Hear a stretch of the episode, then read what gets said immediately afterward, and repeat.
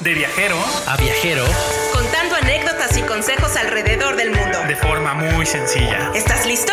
bienvenido a Pópsulas Viajeras. Esta es nuestra pópsula viajera número 6. El día de hoy, superando el miedo a volar. Pues de nuestros pop viajeros, creo que esta vez le tocará contar un poco más de su anécdota a Carlo, ¿verdad, Isma? Sí, la verdad es que sí, ¿eh? porque yo miedo, miedo como tal no tengo, pero tengo muchas preguntas para Carlos. Nervios discretos es como yo definiría el mío. Yo sí tenía, ya no tengo, ¿En lo serio? pude superar, pero me costó. Sí, tú- yo tenía fobia a volar, pero fue como todo, ¿no? Yo creo que de repente una fobia sale así nada más, porque no la tenía al principio, viajaba mucho en avión y no me daba ningún estrés estar volando horas y horas, pero bueno, llegó un día que empecé a sentirme nervioso, después de los nervios subió la ansiedad y después de la ansiedad subió la fobia, al punto que pues un par de veces estuve a punto de renunciar al avión por no querer eh, pasar por este drama de... Yo creo que Carlos no hubiera podido ser piloto aviador. No, fíjate que no creo porque ¿Matemáticas?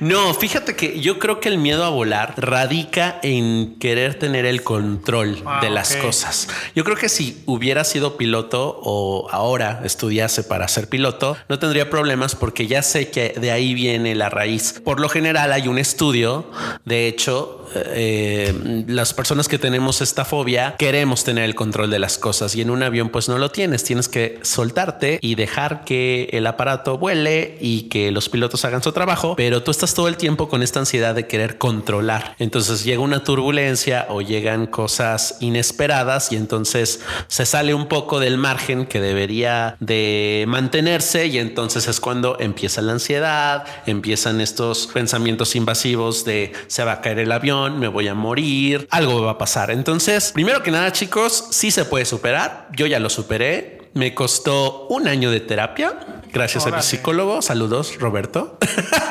Bautista. ¿no? Claro, Roberto Bautista me ayudó a superar este vuelo.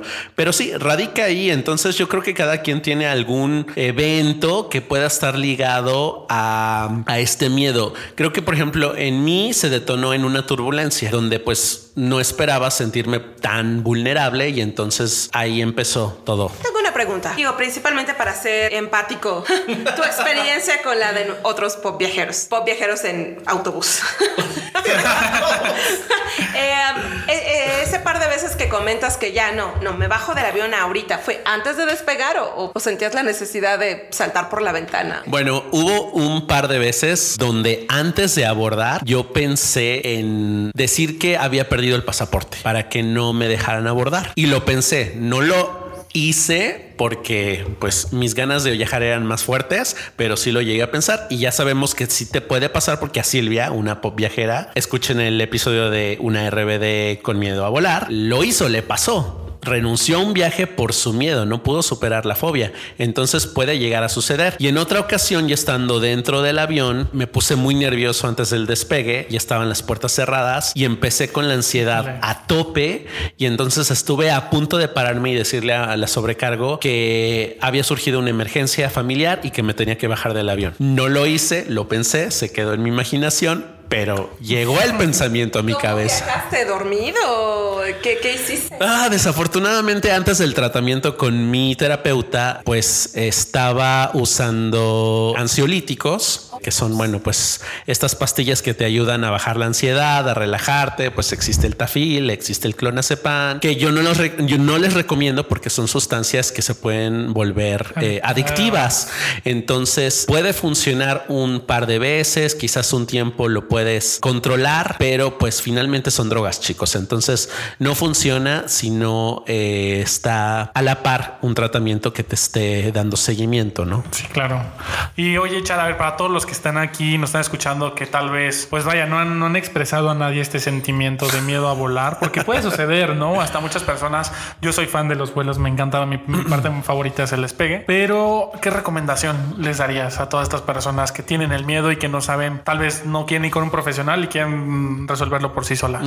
Bueno, primero hay que tomar en cuenta que es el medio de transporte más seguro del mundo. De hecho, hay más probabilidades de morirte en un accidente de coche o en tu motocicleta o en tu bicicleta que en un avión. Es muy poco probable que te pueda pasar. Es una probabilidad entre millones. Entonces, eso, primero que nada, tomar en cuenta ese dato, que eh, bueno, hay muchísimas posibilidades de sobrevivir en caso de que haya un, un accidente. No vamos a pensar trágicamente, pero si llegara a suceder, hay evidencias de que aún teniendo un accidente aéreo, hay muchísimas posibilidades para sobrevivir, incluso para salir eh, completamente librado, ¿no? Y que ahora, con toda la modernidad que hay en la tecnología, pues ya los aviones están diseñados para esquivar turbulencias. Si hay una tormenta, pues los pilotos pueden verlo en el radar, de, bueno, tener protocolos para evitar estos malestares, porque realmente una turbulencia nada más provoca un malestar, ¿no?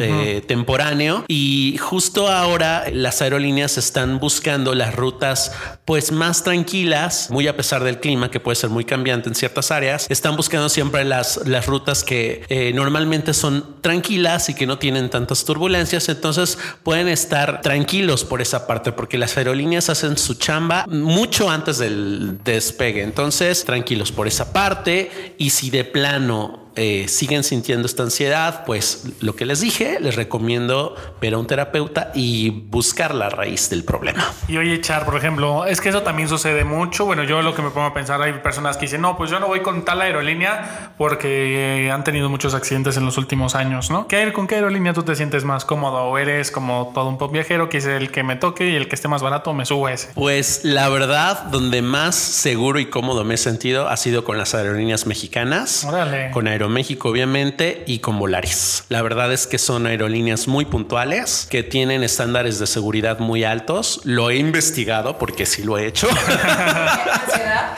sí, y la verdad es que también el, eh, la comunicación de los pilotos es algo muy importante porque a mí me ha tocado volar con aerolíneas extranjeras y cuando tenía ese problema de ansiedad con el avión, a veces pasábamos por tormentas o sentías que el avión cambiaba de ruta de repente o algo pasaba raro y entonces la ansiedad a tope, ¿no? Y en las aerolíneas extranjeras pues no tienen este tacto de hablar con los pasajeros y decirles tranquilos, no pasa nada, estamos cruzando una tormenta, es una turbulencia normal, vamos a pasarla en unos minutos. No. Y sin embargo, en las aerolíneas mexicanas hay esta prevención, porque yo creo que prevención de debemos ser varios los que pasamos por este tipo de situaciones y entonces los pilotos o las sobrecargos tienen esta atención de decirle al pasajero tranquilos, estamos eh, pasando por una turbulencia, vamos, nos mantienen informados y eso también te tranquiliza mucho porque sabes que está pasando y que va a durar un corto tiempo, ¿no? Sí, claro. Entonces, eh, eso me encanta, incluso que se mezcle el humor para bajar el estrés eh, entre los pasajeros. Me tocó un, un, piloto que empezó a contar chistes mientras contábamos una, mientras pasábamos una turbulencia. Entonces, bueno, eso también lo aprecio mucho de las aerolíneas mexicanas. Es cierto. Casi, casi como jardín de niños. A todos los niños ahí son sacándolos para que se tranquilizaran. Ay, qué bonito. Ay, ¿En qué aerolínea fue ese piloto chistoso? Eh, Volaris. Oh, no, nunca he viajado con Volaris. Aeroméxico sí. Y yo soy muy feliz con sus cacahuatines. Sí, pues la verdad es que sí, pero bueno, creo que ya estamos llegando al final de esta pópsula viajera. La verdad es que espero que a todos los que hayan sentido que este contenido haya sido de mucho valor, para que todas aquellas personas que tienen ese miedo poderlo afrontar. Y a ver, Char, termina este episodio invitando a las personas y dándoles una frase tal vez motivadora. Termino diciendo, tu miedo termina cuando tu mente se da cuenta que es ella la que crea eso. Y chicos, si les sirvió este buen consejo, compártanlo con otros pop viajeros. Sí, chicos, si creen que este contenido le puede servir a alguien más a salir de estos miedos, pues compártanlo. Si nos están escuchando por Ya saben, síganos. Si es por Apple Podcast, suscríbanse, déjenos un comentario si te ha gustado este contenido. Y pues nada, nos vemos en el siguiente episodio.